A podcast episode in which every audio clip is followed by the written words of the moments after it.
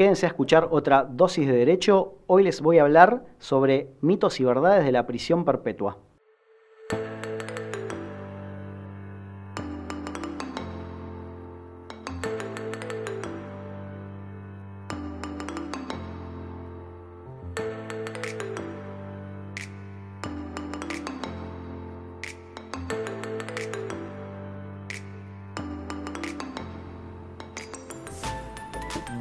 Días, buenas tardes, buenas noches. Esto es otra dosis de derecho. Mi nombre es Daniel y hoy vamos a hablar sobre mitos y realidades de la prisión perpetua. O sea que hoy vamos a hablar de derecho penal. ¿Qué haces, Dani? Yo soy Gon, para los que no me, no me conocen todavía. ¿Cómo estás, Gon? Te tendría que haber presentado para la audiencia. Nah, ya no pasa nada. Igual la gente ya está como acostumbrada a que siempre estoy acá. Sos el, el Soy el alma Drupi. presente perpetua de dosis de derecho. De una, sí. Che, así que ¿qué venís a hablar de De prisión perpetua. Prisión perpetua? Eh, me reinteresa este tema. Em, es, es un tema interesante porque se dicen siempre muchas cosas sobre la prisión perpetua y por ahí, como dije en la presentación, hay muchos mitos y muchas verdades. Porque por ahí lo lo primero que uno dice cuando habla de prisión perpetua, escucha que le dicen, "Ah, en Argentina la prisión perpetua no existe. No existe.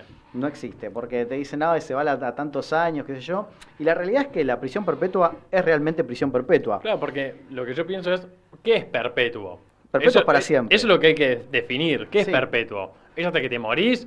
¿Es hasta que no te queda una gota de vida? Aunque no te hayas muerto? Aunque cuando pasaste toda tu edad productiva? No sé. Y en principio te tengo que responder que perpetuo es lo que da a entender la palabra. O sea, perpetuo es para siempre. Obviamente dentro del límite de la vida humana, con lo cual perpetuo es hasta que te mueras. Después te dicen, ah, bueno, pero podés salir a determinada cantidad de años. Es cierto, existe la posibilidad de que salgas, pero es cierto también que existe la posibilidad que no. Y por, por suerte, para avalar esta postura de que la prisión perpetua es perpetua, tenemos un caso en Argentina bastante paradigmático que es el de Robledo Puch. Para Mirá. todos quienes hayan visto la película El Ángel, que Claro. los que no la vieron la recomiendo mucho. Así yo no lo vi todavía. Eh, es, es una muy linda película. eh, A mí me gusta mucho la fotografía del cine. Tiene una muy buena fotografía, una musicalización interesante y además cuenta una historia real, de uno claro. de los de los pocos eh, asesinos seriales que tiene la historia de la Argentina y uno que además todavía está vivo y que está condenado a prisión perpetua y efectivamente su prisión es perpetua. Se la pasa pidiendo que le concedan la libertad condicional porque está en plazo para que le concedan la libertad condicional, Pero pero creo que no hay ningún juez que se anime a dársela. no sé a quién dar. Así que ahí empieza un poco a delinearse esta idea de la prisión perpetua como que puede llegar a tener una limitación temporal, pero en realidad depende de un montón de factores y el factor determinante termina siendo el juez. Claro, bueno, vos sabés que yo una vuelta, no me acuerdo cuándo ni en qué caso, había visto que en España te ponían la pena que te correspondía por los delitos que habías cometido. Y había un chabón que le decían, bueno, por esta pena tenés 25 años, y por esta otra tenés 25 más, y por esta otra tenés 100. Y por este, y era como que ya está, digamos, ya le diste 150 años, va, está clarísimo. Y le seguían sumando, ¿viste? Y Y, igual- era como, eh, tenían que ser gallegos, ¿viste? Igualmente en el tema, en el caso de España, eso tiene una pequeña trampa, que es que así como te condenan por cada delito una determinada cantidad de años y te suman todos, si a vos te condenan, supongamos, a eh, 10 años por un robo, 10 años por un homicidio, 10 años por una Estafa, violación sí. y 5 años por una estafa. Sí, Eso da 35. 35 años. Pero resulta que por cada día que vos cumplís, en realidad te computan 4. Uno por el robo, uno por la violación, uno por el homicidio, uno por la No. estafa. Entonces tiene como sus trampas también, por eso te condenaron a 100 años de prisión. Ah, Sí, pará, pero clave. esos 100 años tampoco son 100 años. Clave. Entonces, como hacen correr las penas en paralelo, cada día computa para cada delito. Cosa que en Argentina no ocurre. Ok. En Argentina tenemos un sistema de sumatoria de penas que en realidad pasa por el concurso, el concurso ideal y el concurso real. Nunca, jamás en mi vida lo entendí y creo que no lo voy a entender. Eh, es, es un tema difícil, por ahí da para un episodio aparte, pero básicamente consiste en determinar si existió un solo hecho que puede ser calificado de muchas formas o si hay muchos hechos distintos y a partir de ahí los mínimos y los máximos se cuentan diferente. Insisto, eso por ahí da para un episodio aparte. Si a la gente le interesa, que nos escriba en nuestras redes Pará, pará, sociales. a mí me interesa. Te- a vos A te interesa. interesa. Listo, entonces otra vez quedo comprometido para hacer un capítulo. Podemos hacerlo sobre concursos y, y cómo, se, cómo se cuentan las distintas penas para los diferentes delitos en el caso de que un delito pueda ser calificado de más de una forma o que haya muchos hechos que se le imputan a la misma persona. Pero en definitiva, quizás eso se pasa un poco del tema de hoy y la idea de hoy es prisión perpetua. Bien. Para entender qué es la prisión perpetua, creo que primero hay que entender qué es la prisión. Ok. Eh, jurídicamente hablando, la prisión todos sabemos que es, que te Sí, mandan a un una donde te jaula. encierran. Sí, una, una cajita, como leí una vez que un preso mandó una carta a un juez que decía, tengo banda de bondis afuera y esta cajita me tiene resarpado. Eh, ¿Eso le decía? Entonces, claro, me- te, te mandan a la cajita, por decirlo de alguna forma, Sí, bastante fea la cajita. bastante fea para aquellos que hayan podido ir a una cárcel. Eh, esperamos que como visitantes Sí. eh, y los que nos escuchen que estén o hayan estado adentro saben lo, lo feo y lo difícil que es, eh, sobre todo por las condiciones de alojamiento, las condiciones Sí. de higiene, de salubridad, de alimentación Sí, y de seguridad además, que es lo que la Constitución indica justamente que debieran tener las cárceles, seguridad. Bueno, vos sabés que, pará, te voy a, te voy a sacar, prometo por última vez el tema. Eh, yo tengo una charla con, con Augusto de Derecho Administrativo sobre si los presos, después de haber estado presos, no podrían hacerle una demanda al Estado por el incumplimiento de la demanda constitucional de que las cárceles tienen que ser limpias, no para castigo y no para aumentar ese tormento que ya de por sí es estar encerrado. Bueno, no me sacás del tema y de hecho me das el pie justo para hablar de lo que pensaba hablar en este momento. Genial. Porque eh, la Constitución, desde 1853, establece em, un límite negativo para la pena. ¿Qué es un límite negativo? Te dice que las cárceles no son para castigos. ¿Y, por qué digo que es de la pena si habla de cárceles? Nuestro Código Penal establece tres tipos de, de sanciones, que en realidad son cuatro. Eh, multa, inhabilitación, prisión y reclusión. Digo tres porque la reclusión ya fue declarada inconstitucional por la Corte y no se usa. Eh, básicamente la diferencia entre reclusión y prisión era el cómputo de los días y la posibilidad de obligar al preso a realizar trabajos forzados. Pero hoy en día están vigentes eh, la multa, la inhabilitación y la prisión. Y la prisión es en la cárcel. Nuestra Constitución, el artículo 18, desde su origen dice que las cárceles son para seguridad, como había dicho hace unos minutos, y no para castigo. Entonces, no decía la Constitución para qué sirven las cárceles, pero decía para qué no debieran servir. O sea, Ah, no sabemos claro. para qué son, pero sabemos que no son un castigo, Bien, por lo menos constitucionalmente, ¿no? bien, claro. Después, sociológicamente, podríamos discutir cuál es el sentido de la pena y nos podemos poner a hablar de las teorías de la pena, las teorías retributivas, las teorías... eh, Otra cosa que jamás entendí. Sí. no, Eh, no sé si queda claro que penal no era mi materia favorita. Seguramente. Pero igual en este podcast me encanta. Trato de no perderme ningún episodio de, de tu- tuyos ni a gusto porque me parecen re interesantes. Eh, esperamos que el público opine lo mismo. Y son, de- son la vedette del podcast. qué bueno, qué bueno que me digas eso. Capaz que por eso invitaron, ahora que me pongo a pensar. Le- te decía que la Constitución dice entonces para qué las cárceles no debieran servir. Las Sí. cárceles no son para castigo. ¿Y mm, cuál es el objetivo de la pena? Fue regulado históricamente a través de una ley, y no de la Constitución, que es la ley de ejecución penal. Que hay una ley nacional y cada provincia tiene también la facultad de establecer sus, sus propias leyes de ejecución. Pero si nos basamos en, el- en la jerarquía constitucional, en el año 94, cuando adquieren justamente esa jerarquía diversos tratados sobre derechos humanos, la Convención Americana sobre Derechos Humanos en el artículo 5.6 establece que las penas, las cárceles son para reforma y readaptación del reo. Ok. O sea que tenemos la Constitución que nos dice no son para castigo y la Convención Americana sobre Derechos Humanos que te dice son para reforma y readaptación. Eso sociológicamente podría discutirse porque en realidad eh, la mayoría de las personas que caen en el sistema penitenciario nunca estuvieron adaptadas a la Claro. sociedad. O sea, por lo general son personas que carecieron de acceso a- al sistema educativo, de acceso al sistema de salud. Entonces, una persona que no ha sido adaptada por el Estado mal puede ser readaptada, y menos en las condiciones en las que están las cárceles. Si pretendemos que una persona salga de la cárcel formada para vivir en sociedad, lo primero que debiéramos hacer es que las cárceles se parezcan bastante a la sociedad fuera de la cárcel. Claro, y obvio. quizás eso sería interesante para preguntarnos si nuestra sociedad se parece a las cárceles o si las cárceles se parecen a nuestra sociedad. Claro, no, Pero es muy una pregunta eso. filosófica que capaz No, que bueno, también filosófica, sociológica, antropológica, pero me parece que es, no para hoy, pero sí es súper válida. Súper válida, porque si la persona que vos metes en la cárcel justamente es para adaptarse o readaptarse y socializarse, cuando sale la manera que sale es un poco lo que vos le diste adentro. También es verdad que era un delincuente de antes, ¿no? Entonces, o suponemos que lo era. Entonces, de esa manera en la que entró, bueno, ya estaba un poco contaminado o contaminada. Pero digo, todo lo que le metiste ahí adentro, cuando sale, ¿qué querés? Que vaya a ser, no sé. Exacto, si una persona mama todos los días de su vida hambre y violencia, cuando salga no va a ser más que reproducir ese hambre y esa violencia que recibió absolutamente todos los días durante la cantidad de meses o años que estuvo dentro de la cárcel. De la mano del Estado. De la mano del Estado, absolutamente.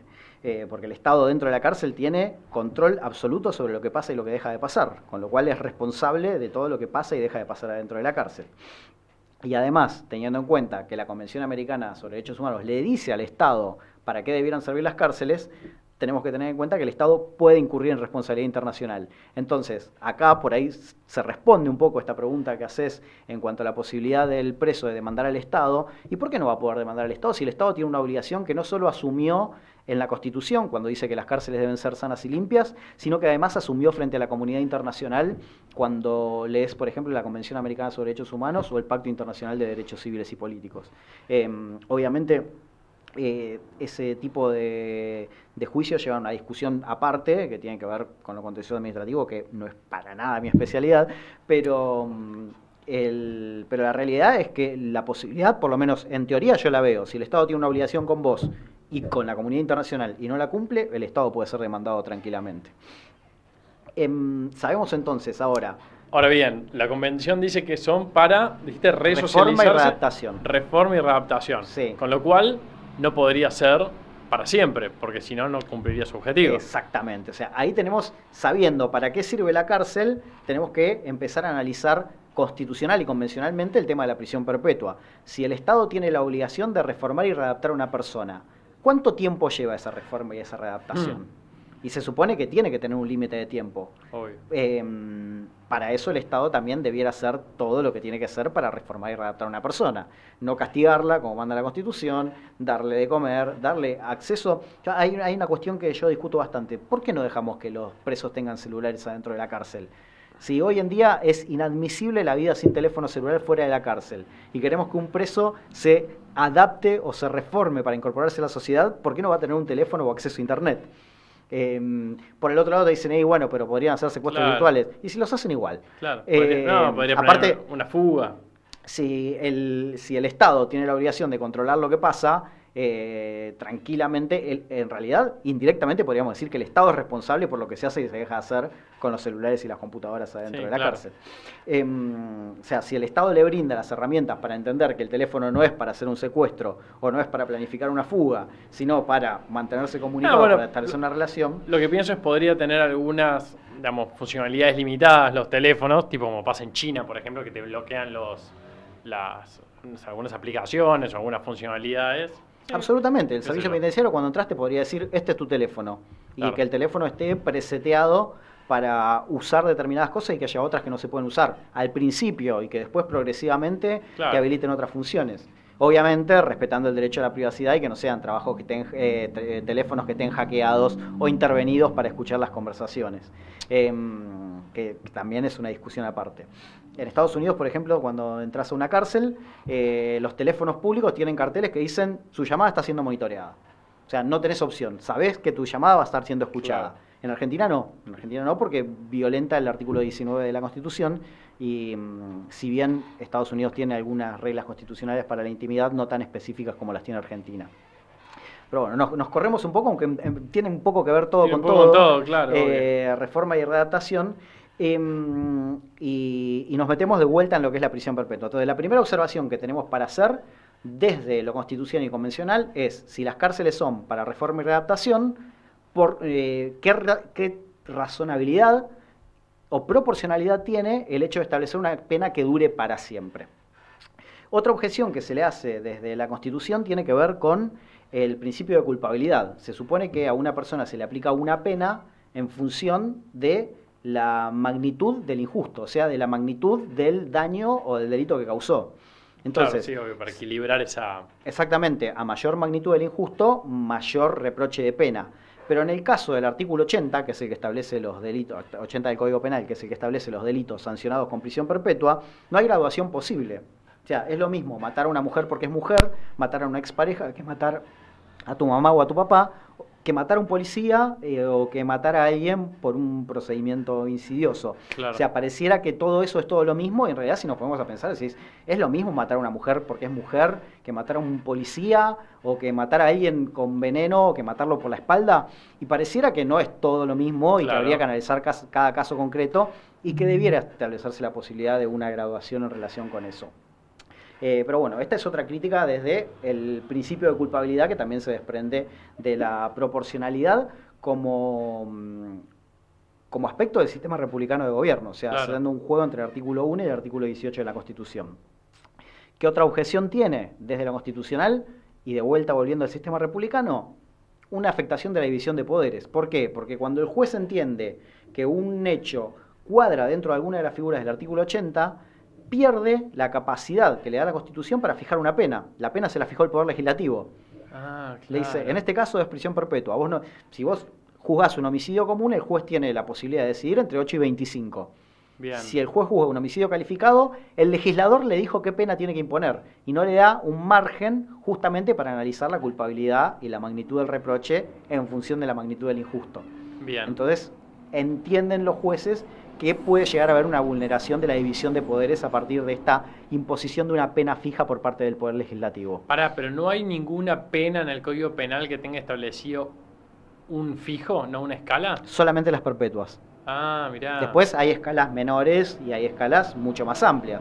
O sea, por ejemplo, parece muy amplia la de 8 a 25 del, del Sí. homicidio, Sí, pero en realidad es el máximo es un poquitito más que un tercio del mínimo. El máximo es un poquitito más de 3, un tercio. del- por 8 da 24, 8 es el Claro, mínimo. Si claro. vos analizás, por ejemplo, la pena del robo simple, Sí. el mínimo son 15 días y el máximo son 6 años. Es mucho más. Si haces la multiplicación, te tiene que dar así como 24 por 6, Es un eh, montón más de más. 100 veces el mínimo. Claro. Eh, O sea que en, cuen- en cuestiones de escala no está tan mal, pero claro, bueno, es bastante. Sí, hay, hay, hay diferentes escalas, más, eh, más acotadas y más amplias, salvo en el caso del artículo 80 que te dice la pena es esta. Esta. ¿Y cuál es esta? Perpetua. Y ahí es donde empiezan todo este tipo de problemas. Estos son básicamente los, los principales cuestionamientos que se pueden hacer desde lo constitucional y convencional a la, la prisión perpetua. Y podríamos agregar la prohibición a partir de eh, un tratado que también tiene jerarquía constitucional, de imponer eh, penas crueles, inhumanas o degradantes. Entonces, ¿se puede hablar de la prisión perpetua como una pena cruel, inhumana o degradante? Y la verdad que depende, y la mayoría de los fallos en este sentido te dicen que no es una pena cruel, inhumana o degradante porque, y acá entramos en la otra parte, existe la posibilidad de que te den la libertad. ¿Qué tipo de libertad? La libertad condicional. Hagamos una aclaración, la libertad condicional para la prisión perpetua es 35 años. O sea que tengo que pa- pasar guardado O 35 sea, que años. después de estar en la cajita 35 años, vos tenés el derecho, no la obligación, de acceder a la libertad condicional. Y la libertad condicional está sujeta a un montón de condiciones, que vos hayas respetado los reglamentos carcelarios, que tengas un dictamen favorable del organismo técnico criminológico del Servicio Penitenciario bonaerense, eh, bueno, digo bonaerense porque yo trabajo en el bonaerense, pero del Servicio Penitenciario, y además de todo eso, que el juez te lo dé, porque ni el dictamen ni la conducta son vinculantes para el juez. Pregúntale a Robledo Puch. Exactamente, y el Robledo Puch seguramente cumple con todos los reglamentos carcelarios después de la cantidad de años que está Claro, se metido los ahí conoce de adentro. memoria. Ahora, el tema es si el organismo técnico criminológico cuando lo evalúa dice este hombre está en condiciones de volver a la sociedad. Lo que pasa que ahí también entramos en otra cuestión que es pretender que los psicólogos, los psiquiatras o los asistentes sociales hagan futurología y te digan este señor no va a cometer un delito. Que muchas veces los jueces quieren que le digan eso. Claro. Mirá, yo te puedo decir si este señor tiene algún problema psiquiátrico, te puedo decir si este señor tiene una patología eh, psicológica o te puedo decir cuál es el entorno social que lo espera fuera de la cárcel.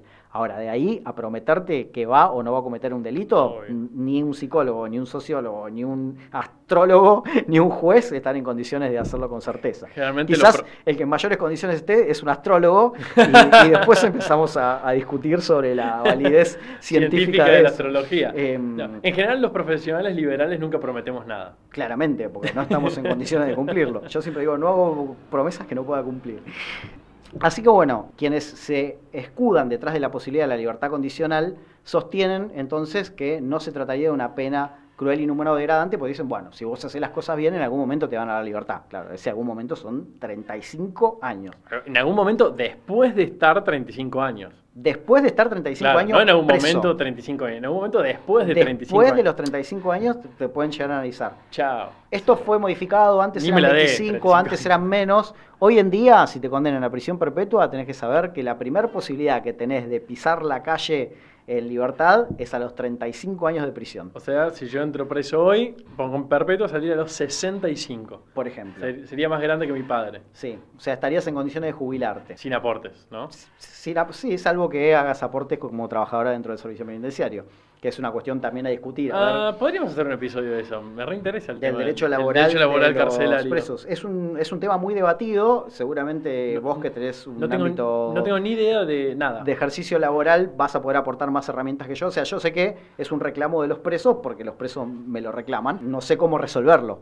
Claro, Eh, podríamos es- estudiarlo. Es más, se puede analizar desde el derecho individual y también desde las relaciones colectivas de Obvio, trabajo, claro. la posibilidad de establecer sindicatos de detenidos y, y demás. Pues en definitiva, si están trabajando, el empleador es el Estado, lo más lógico es que eh, el Estado realice los Cumple con que las la ley manda, obligaciones que claro. establece la ley, claro. Sí, bueno, vamos a verlo. Lo, lo podríamos analizar. Mirá la, la cantidad de temas que van Sí, que se van en abriendo. este y podcast. pasa que es así. Me queda entonces cuáles son los argumentos a favor de la constitucionalidad de la prisión perpetua. Básicamente son pocos y tienen que ver con esto, con que en realidad no es perpetua porque a partir de la posibilidad de la libertad condicional vos tendrías acceso a una libertad.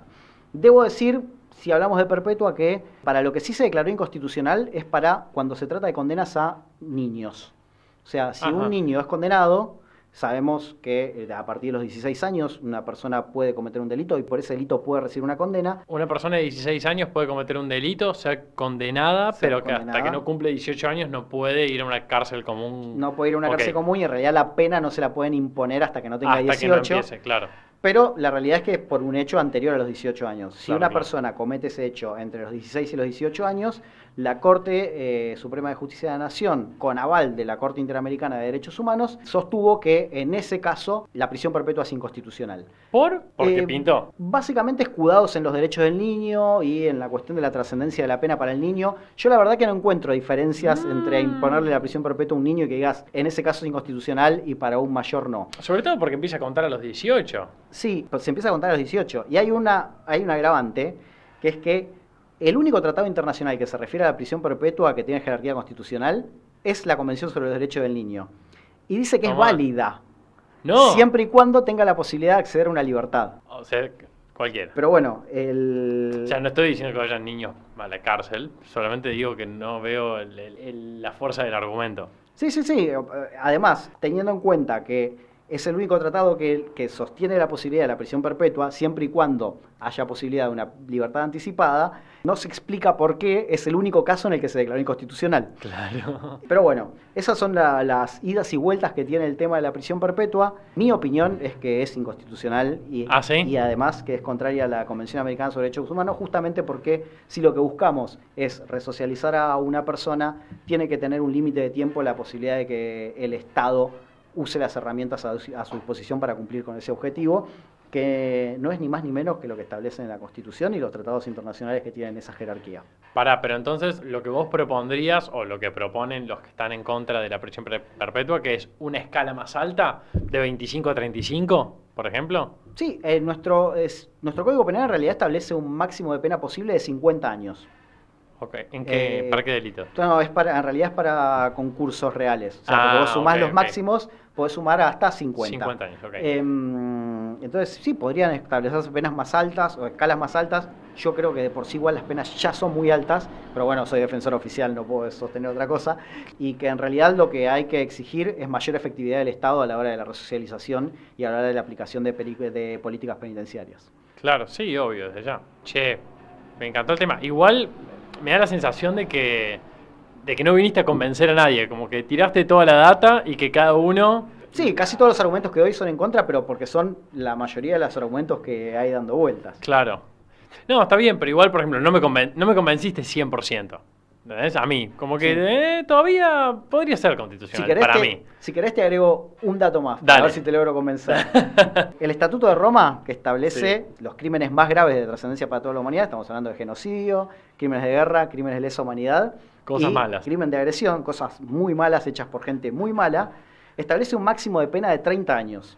Dice que en casos graves, o sea, en casos graves de genocidio, casos graves de crímenes de lesa humanidad, casos graves de crímenes de guerra, se podría llegar a imponer una prisión perpetua. Pero en todos los casos se le tiene que dar la posibilidad de una libertad anticipada. Toma. Bueno, me llevo eso.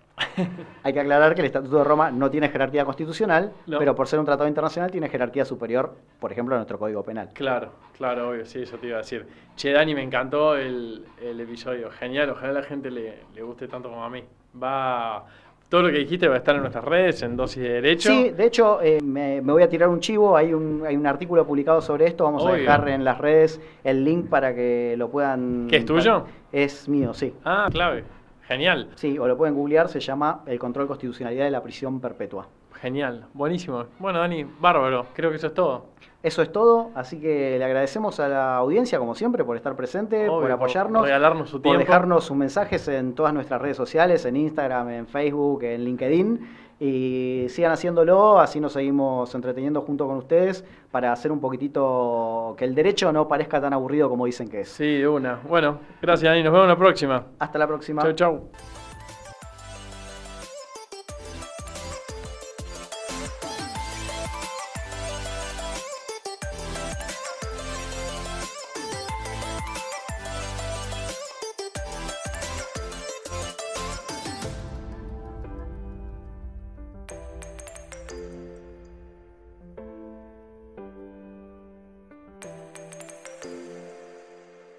Si te gustó este episodio, no te olvides que hay muchos más en la plataforma de audio que elijas. Estamos en Spotify, en Apple Podcasts, en YouTube, en todos lados. Así que no te olvides de ir y buscar lo que necesites.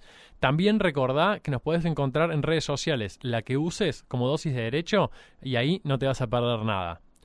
Por último, no te olvides, porque es muy importante, no frenar estas ganas de compartir estos episodios con tus amigos y colegas y rankearnos en la aplicación que uses.